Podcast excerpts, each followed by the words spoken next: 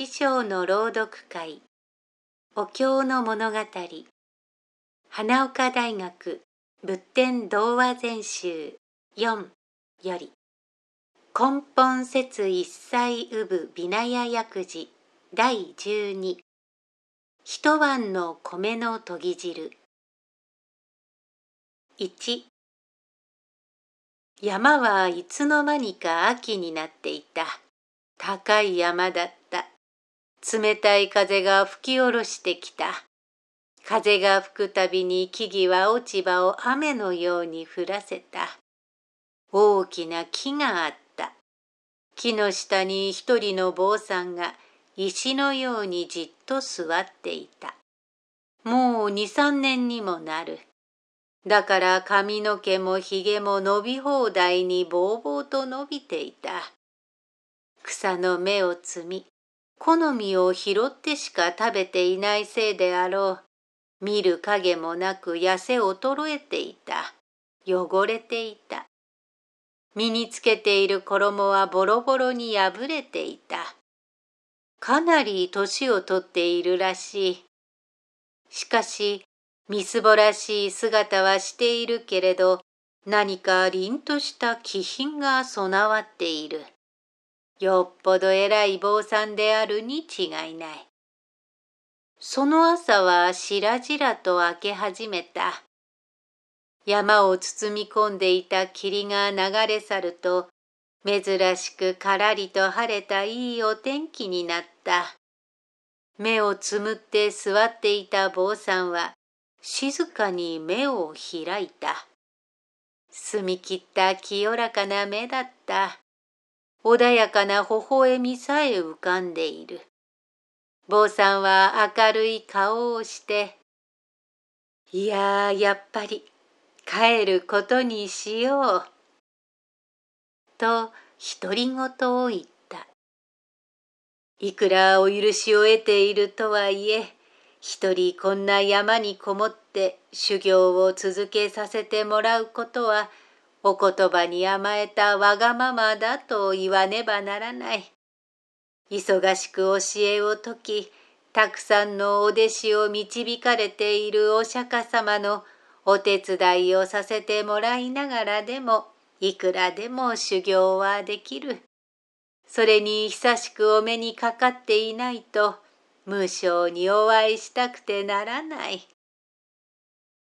よく見ると凛とした気品があるのは当たり前だった。なんとそれは、お釈迦様の第一の弟子だと言われている歌唱尊者ではないか。歌唱は嬉しそうに立ち上がった。長い間座っていたせいかよろよろっとよろめいた。だがすぐ立ち直った。それから割合に元気な足取りで山を下っていった。しかし、その後ろ姿はとてもそんな偉い坊さんとは見えない。ひどくみすぼらしい。2休みなく歩き続けたので昼少し前社営城の祇園精舎へたどり着いた。懐かしい。それに久しぶりにお釈迦様にお会いできる。喜びで胸がいっぱいになった。ところが、少女は真と潜まり返っていた。お釈迦様もいないし、大勢のお弟子たちの姿も見えない。寺男のじいさんが一人で留守番していた。さすがに寺男はすぐに汚い坊さんが歌唱尊者だと気がついて、これはまあようこそお元気でお帰りくださいました。ささ、どうぞ。と部屋へ通そうとした。いや、それよりも、と歌唱は聞いた。お釈迦様やお弟子たちは一体どこへ行かれたのかね？はい。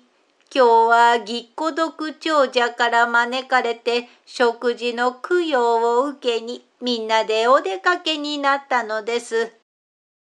いつごろおいでになったのじゃな？ほんのさっきです。まだお屋敷へついていられるかいられないくらいです。あと追っかけておいでになってはいかがですか？お釈迦様をはじめ、ぎっこどく様もきっとお喜びになるに違いありません。そうじゃな。どうしようか。歌唱はちょっと迷った。ぎっこ毒は社会城一番の大金持ちだった。早くから仏様の教えを信じ、お釈迦様がみんなの修行する場所がなくて困っておられると聞くと、すぐに一人の力で祇園少女を立てて寄進した人である。立てると言ってもちょっとやそっとでできることではない。その少女の敷地を持ち主から買い取るためだけにも、その広い敷地いっぱいに隙間もなく金貨を敷き詰めるほどのたくさんなお金を払ったという噂があったくらいだから、全部の費用はおそらく想像もつかないくらいの金額であったに違いない。金持ちの中にはお金をたくさん出しさえすれば上等な信者になったつもりの人が多い。坊さんたちにもお金をたくさん出してくれる人をちやほやする人が多い。お金を出すということは施し、伏せなのだから大いに越したことはないが、だが施しの値打ちというものはその多い少ないによって決まるものでないことは言うまでもない。心がこもっていない限り、いくらたくさんなお金を出しても上等な信者になるどころか何の役にも立たない。ぎっこ毒はそんなにものすごいお金をかけて祇園少女を作り、お釈迦様に喜んでもらいながら、自分のしたことを少しも鼻にかけて自慢したりしなかったのは、そのことをよく知っていたからであろう。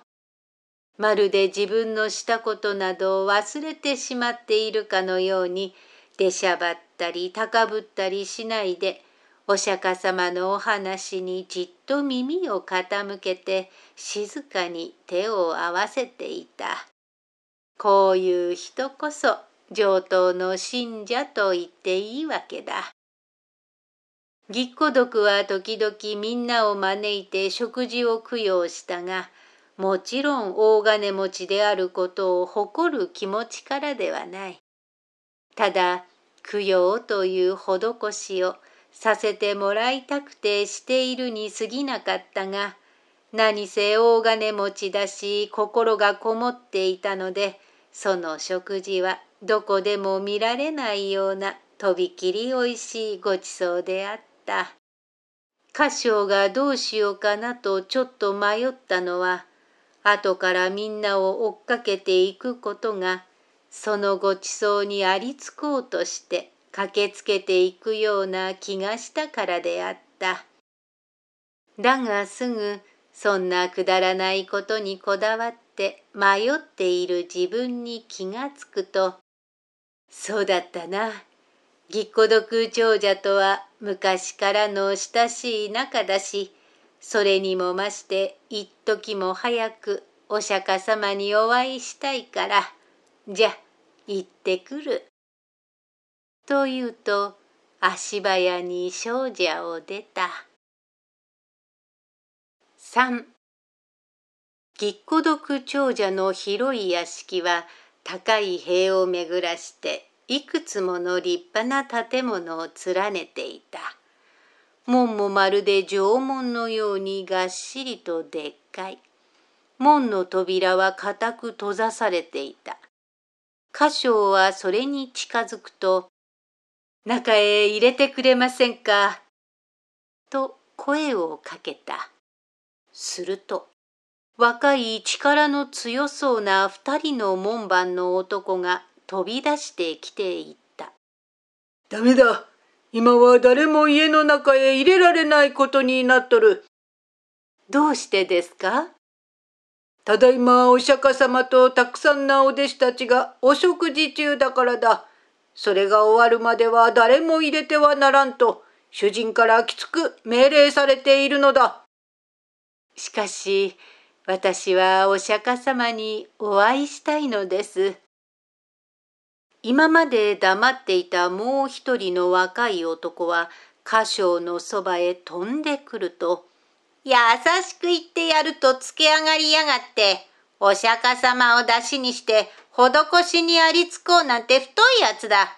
ここはお前みたいな汚らしいやつの来るところではない。さっさとどっかへ行ってしまえ。と怒鳴りつけた。いや、私は、と、歌唱は自分の名を告げようとした。尊者だと知れば若い男でも一時に態度を変えるに違いないのだがそこまで言って歌唱はふと名乗るのをやめた。すると若い男は「まだこやつめつべこべ言おうとしやがって行けと言えば早くどこへなりと言ってしまえ」というなり歌唱の肩先を思いっきり突き飛ばした。体は痩せ衰えている上に、朝から歩き詰めで疲れている箇所はたたたっとよろめいて、今にも倒れそうになりながら、道の反対側の垣根のそばまで行って、やっと踏みとどまった。すると小さな声で、お坊様、お坊様と呼ぶ者がいる。見ると垣根のそばに体が腐る病気にかかった汚い女が座っていた。顔も手も足も紫色に腫れ上がり、ところどころただれて海が流れていた。臭い匂いがする。汚い女は力なく言った。貧しい上に、こんな病気にかかって苦しまなければならないのは、一遍も施しをしたことがなかったせいだと聞かされました。でも、施しをしたくとも、施すものもないし、私のような汚いものの施しを受けてくれる坊さんもいません。今見ていますと、ひどい目にお会いのようですが、ちょうど今、人からいただきました米の研ぎ汁がこの碗にございます。これをあなたに供養させてほしいのですが、受けていただけないでしょうか。歌唱はそれを聞くと目を光らせ、鉢を差し出して言った。喜んでいただくともよ。さあ、ここへ開けておくれ。え、受けてくださいますか？女は嬉しそうに研ぎ汁を開けようとした時だった。一匹のハエが飛んできて汁の中へ落ちたので、女は慌ててそれをつまみ出そうとした途端に、腐った指先の海が歌唱の鉢の中へ滴り落ちた。女は、はあと息を飲んだが、歌唱はニコニコしながら、ありがとうよ。じゃ、いただくよ。と言うと、一気にその汁を飲んでしまった。女はつぶれかかった目にいっぱい涙をためていった。私を憐れんで、よくも供養をお受けくださいました。ありがとうございます。さぞお気持ちがお悪かったでしょう。何を言うのだ。心のこもった施しは、どんなごちそうよりもありがたい。わしは門番に突き飛ばされたおかげで、あんたの施しを受けられたことを何よりも嬉しく思っている。